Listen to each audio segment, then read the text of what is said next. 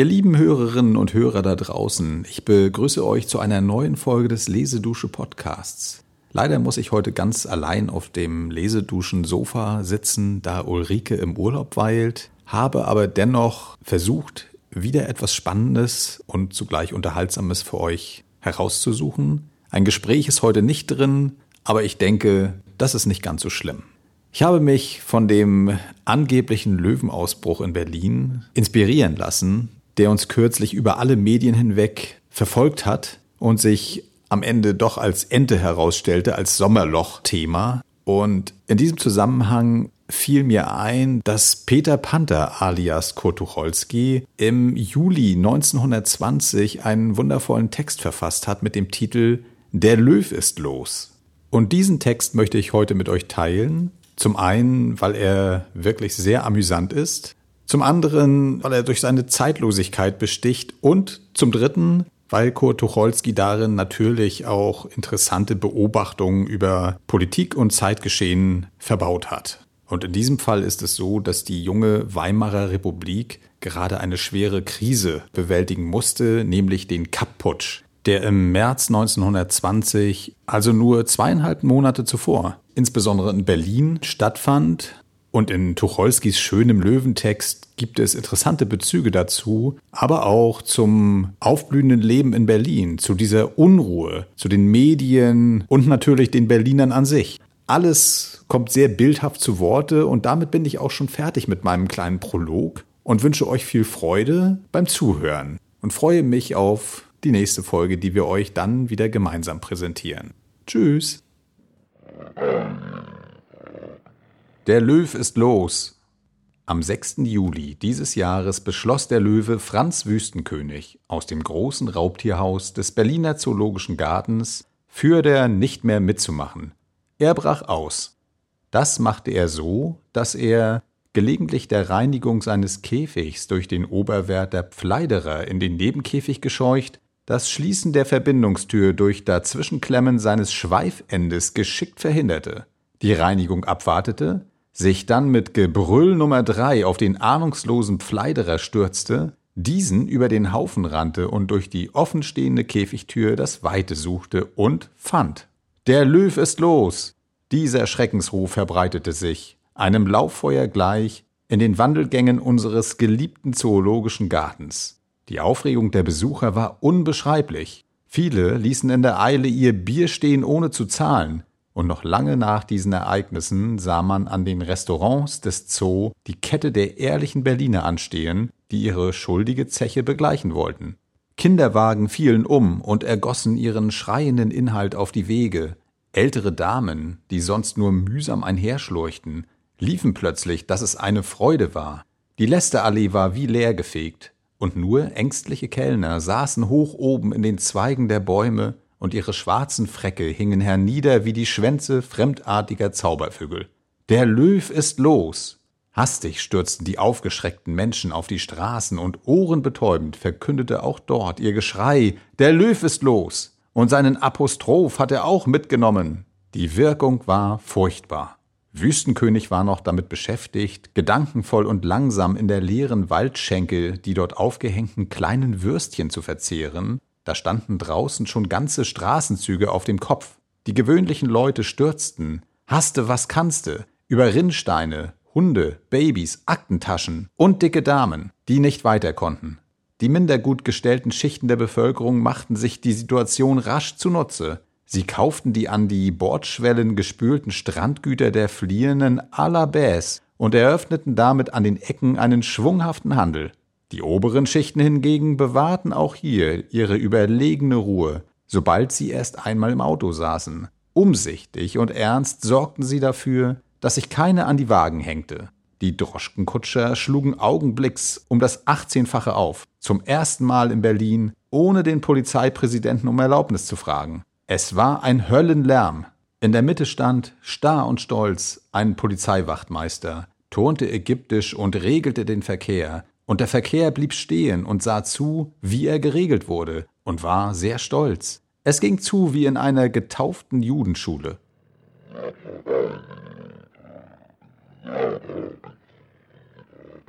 Der Löwe Wüstenkönig war inzwischen mit den Würstchen fertig geworden. Er brüllte nach dem Kellner. Keiner kam. Unwillig, mit dem Schweif den kleinen Alltagsreif schlagend, begab sich Wüstenkönig ins Freie. Das majestätische Tier schritt würdevoll dem Ausgang nach dem Kurfürstendamm zu. Berlin war aufgestört wie ein Ameisenhaufen. Alle Telefone klingelten mit einem Male schrill auf, aber es meldeten sich nur die falschen Verbindungen. Die einzigen, die den Kopf nicht verloren, waren die Damen vom Amt. Sie verrichteten kaltblütig ihren Dienst in gewohnter Weise weiter, und so bekam niemand Anschluss. In den Redaktionen der großen Zeitungen drängten sich die Reporter. Wie soll das jetzt noch in die Abendausgabe? jammerte Redakteur ausgerechnet. Konnte dieser verdammte Löwe nicht eine halbe Stunde früher ausbrechen? Dann machen wir eben eine Extraausgabe, sagte der Verleger Mühlfoss. Und Extraausgabe, Extraausgabe, hallte es durch das Haus. Und die Setzer klapperten mit den Winkelhaken und die schweren Rotationspressen setzten sich rasch in Bewegung. Die Börse nahm die Nachricht vom Ausbruch des Löwen verhältnismäßig gefasst auf. Haben Sie schon mal eine Nachricht gesehen, die die Börse nicht gefasst aufgenommen hätte? Montanwerte fester, Gerste leicht angezogen, Brauereien flau, Jakob Goldschmidt immer oben auf, Herbert Gutmann repartiert, heute fest. Im Reichswehrministerium tagte gerade eine Unterkommission des Untersuchungsausschusses zur Nachprüfung seiner eigenen Unentbehrlichkeit als die Schreckensnachricht eintraf. Das Frühstück, Verzeihung, die Sitzung wurde sofort abgebrochen. Zwei Generalstabsoffiziere arbeiteten hopp hopp mit ihren Referenten einen Feldzugsplan für die Bekämpfung des Löwen aus und forderten dazu an, zwei Armeekorps, eine Pressestelle, 24 außeretatmäßige Stabsoffizierstellen, ein Stück Kanone, ein Landpanzerkreuzer. Der Löwe Wüstenkönig schritt inzwischen immer majestätisch, wie es ihn seine liebe Mutter gelehrt hatte, durch die Kurfürstenstraße zum Lützowplatz. Menschenleer lagen Straßen und Plätze.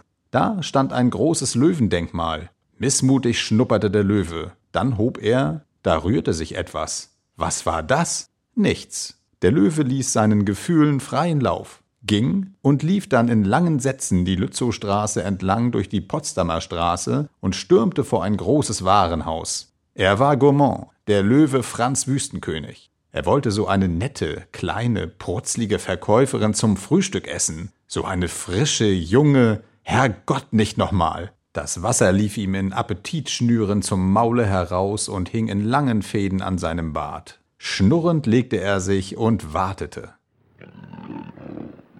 Die Behörden hatten inzwischen fieberhaft gearbeitet. In aller Eile, so gut das eben in der Geschwindigkeit ging, hatte man eine Reichslöwenabwehrabteilung mit einem Sonderressort für bayerische Löwen gegründet, und es handelte sich nur noch darum, ob die Abteilung das ganze Rathaus oder das Hotel Adlon beziehen sollte. Die Deutsche Volkspartei war wie stets auf dem Posten. Schon nach einer halben Stunde klebten an allen Säulen und Bäumen knallblaue Plakate. Mitbürger, der Löw ist los. Wer ist daran schuld? Die Juden. Wählt die Deutsche Volkspartei. Das Leben in der Stadt war völlig umgekrempelt. Niemand wagte sich mehr aus dem Hause.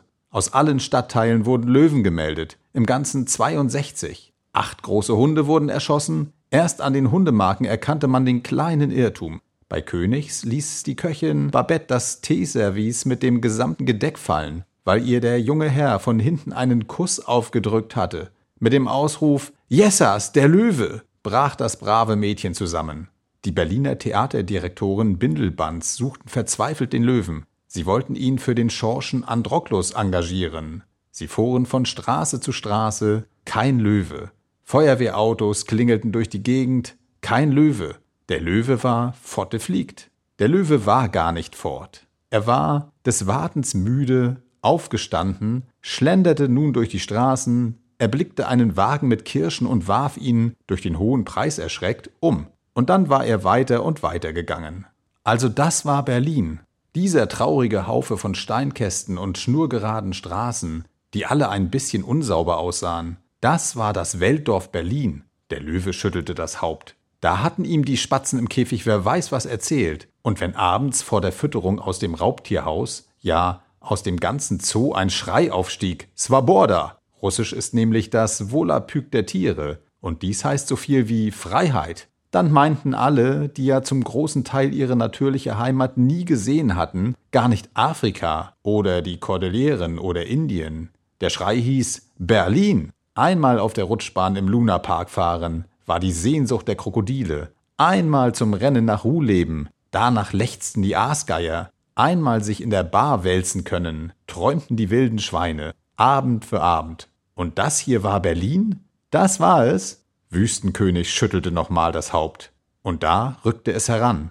Die Feuerwehr von der einen Seite und die Gebirgsmarine der Reichswehr von der anderen. Kino, Operateure und Leute, die bei allen Premieren dabei sein müssen. Journalisten, Damen der ersten besten Gesellschaft und die Bindelbands. Da rückte es heran.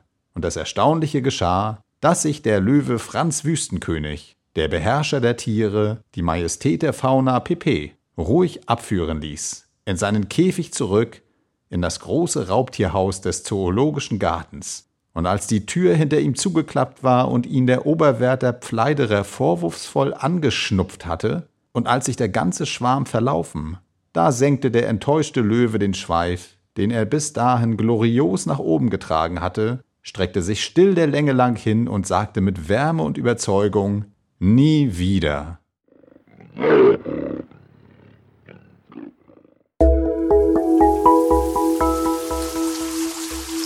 Lesedusche.